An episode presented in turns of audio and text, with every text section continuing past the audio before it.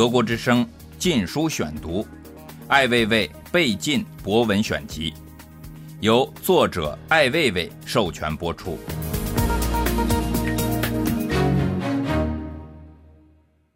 废话可以重复。杂志艺术收藏家设计，徐玉玲对艾未未的采访。怎么会想到做一些不一样的事情？没有什么不一样。过去喜欢吃面，现在喜欢吃米或者吃烧饼，这没什么差别，只要咬得动。但创作的面向很多，为何选择装置艺术？创作没有定式，任何形式都是躯壳，没有太大含义。创作里都有观念存在。对于做艺术的人来说，只是选择一种合适的表达方式，可以是物，是声音，也可以是颜色。当初办白皮书、黑皮书与灰皮书的想法。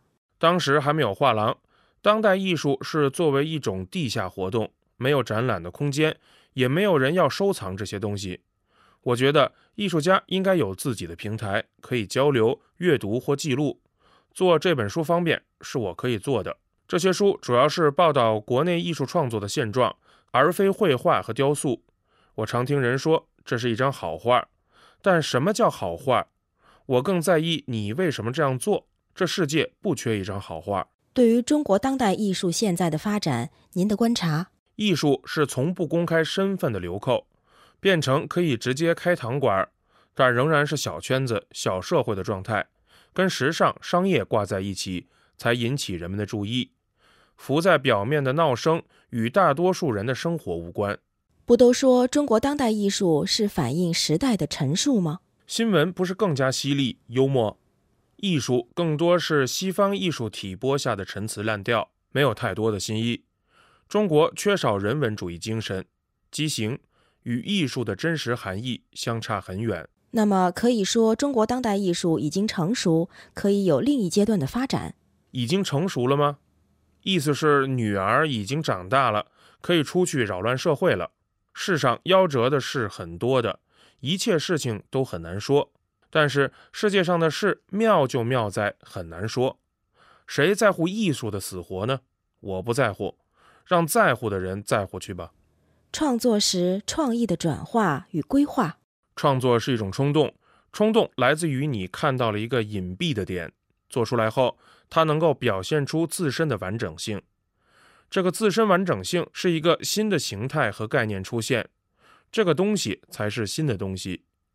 至于规划。除了是二傻子才会说周一要做爱，周二要吃牛排，做是为了满足一时的空虚和无聊。人不能真的数得出来，你得得到什么或失去什么，你根本不知道这房子在一秒钟后会不会塌。人的精打细算没有太大意义。建筑设计对您在创作上的影响，对我来说，设计也是艺术的一部分，跟社会有着不同的接触。帮助我了解周围的事情，做了建筑，再回头过来做艺术，会有什么不一样？就算放屁回来也会不一样啊！我不是守规矩的人，没有学什么做什么，是自由的，不拘泥于形式。对于当代艺术的表现与派系区隔有何观察？当代艺术的努力始终有问题，是不是有效的？是不是有必要？能够与我们的生活状态、生活的强度和快感产生关系，或者说跟时代的关系吧。世界上已经没有学院派与非学院派之分，只有艺术家和非艺术家。上厕所还需要标准动作吗？那是谈理论的人的悲哀。理论是臭大粪，只是把自己搞晕。除了他们自己，没有人想看。谈谈您最近在牛博创设的部落格。是个人表达意识的途径，与观众有直接的关系，想看的人才会去看。我喜欢这个方式，直接明了，又可作为自由思考的抒发。文字可与思维与感官有直接的联系，是直观却抽象的感官。我崇拜书写，没有书写就没有诗歌，那是最不容易被误读的方式。古谓无规矩不成方圆，怎么看创作的逻辑？无规矩不成方圆，但世界不只是方圆，方圆了又怎么样呢？艺术创作的规矩是要了解，创作是建立在对于这些事的理解上，才能有效的破坏。谈谈当初去美国的想法。如果没有去美国，您会是怎么样的人？看到一个不同的世界。年轻的时候，你对性感兴趣，但最后发现那不过是睡觉前会做的一件事。我二十四岁至三十六岁在美国，这之前大半在新疆。没有去美国，我就不是现在的我，不是现在的我，也会是另一个我。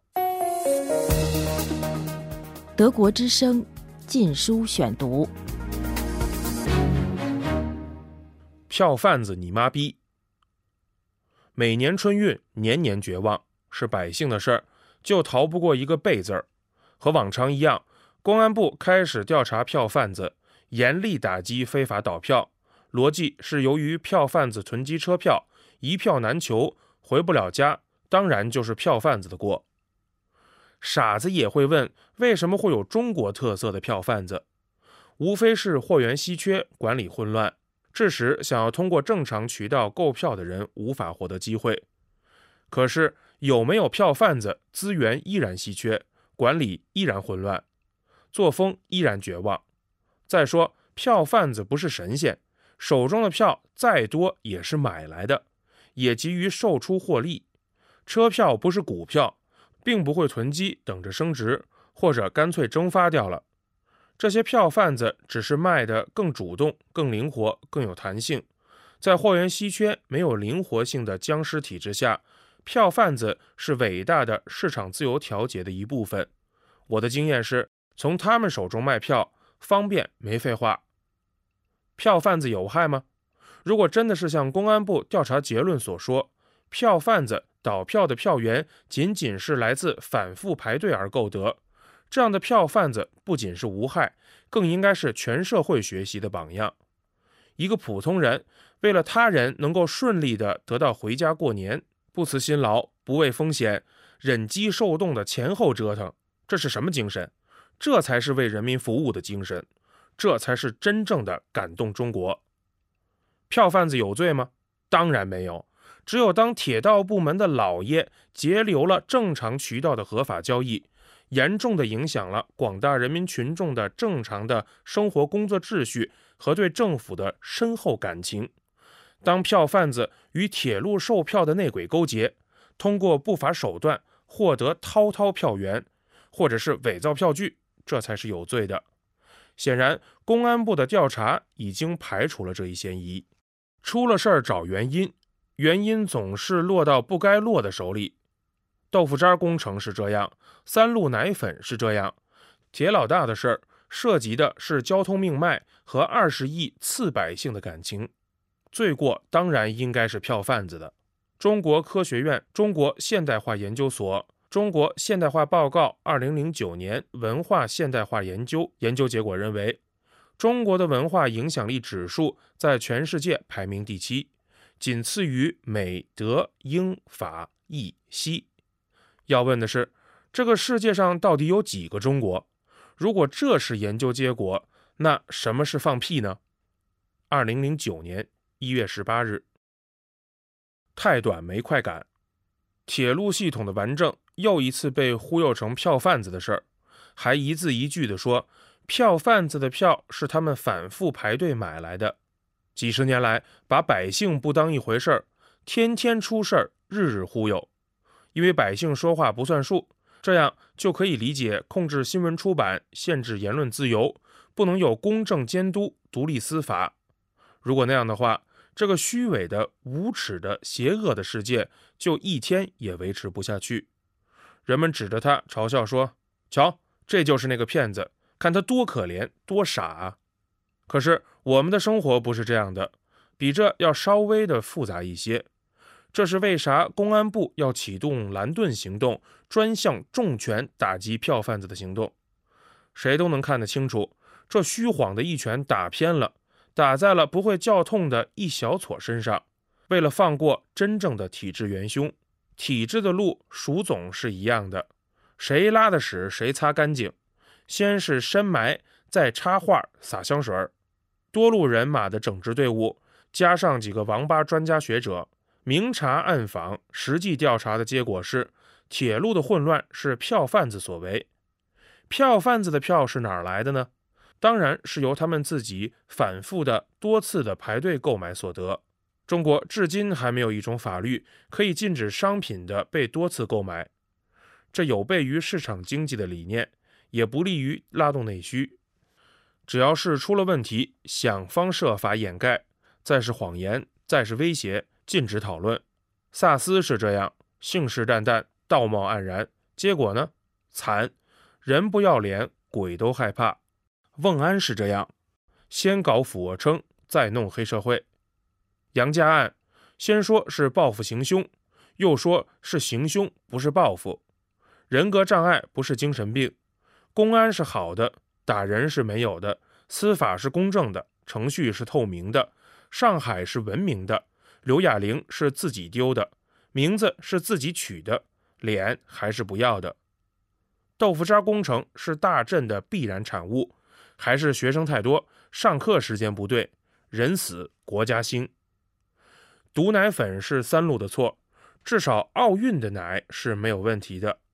关于铁路上的事儿，算是说了句人话，是那玩意儿太短了，不到一根烟的长度，太短没有快感，还是怨自己。得出的结论是，这个体制确实是经得起考验的，是不怕事情闹大的，为了幽默是不在意人民的感情的，是在折腾加忽悠加折腾的。二零零九年一月十九日，德国之声禁书选读，《艾未未被禁博文选集》，由作者艾未未授权播出。